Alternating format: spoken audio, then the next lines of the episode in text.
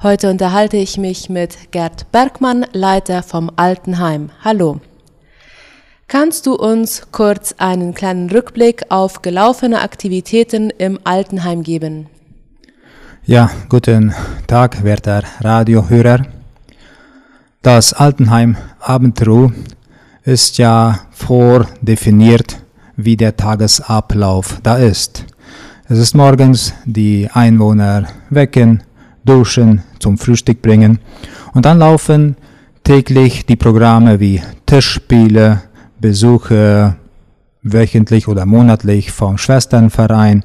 Es kommt wöchentlich eine Bibelstunde, eine Gebetsstunde da vor Ort. Das sind praktisch so die Aktivitäten, die da äh, spontan und jede Woche ablaufen, ja.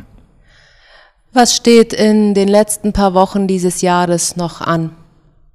Gestern hatten wir im Altenheim die Weihnachtsfeier, was wir geplant hatten mit dem Schwesternverein der Menitengemeinde. Es war eine schöne Feier und mit dieser Feier war es so die, die letzte offizielle Feier, was wir so im Altenheim für dieses Jahr geplant hatten.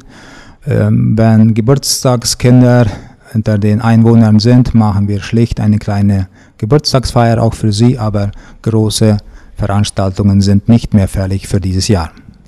Welche Ziele hat man für das neue Jahr gesetzt? Ein großes Ziel beim Altenheim ist immer, dass wir genügend, ausreichend und gutes Personal finden für die jeglichen Aktivitäten, die anstehen. Das ist immer eine große Herausforderung.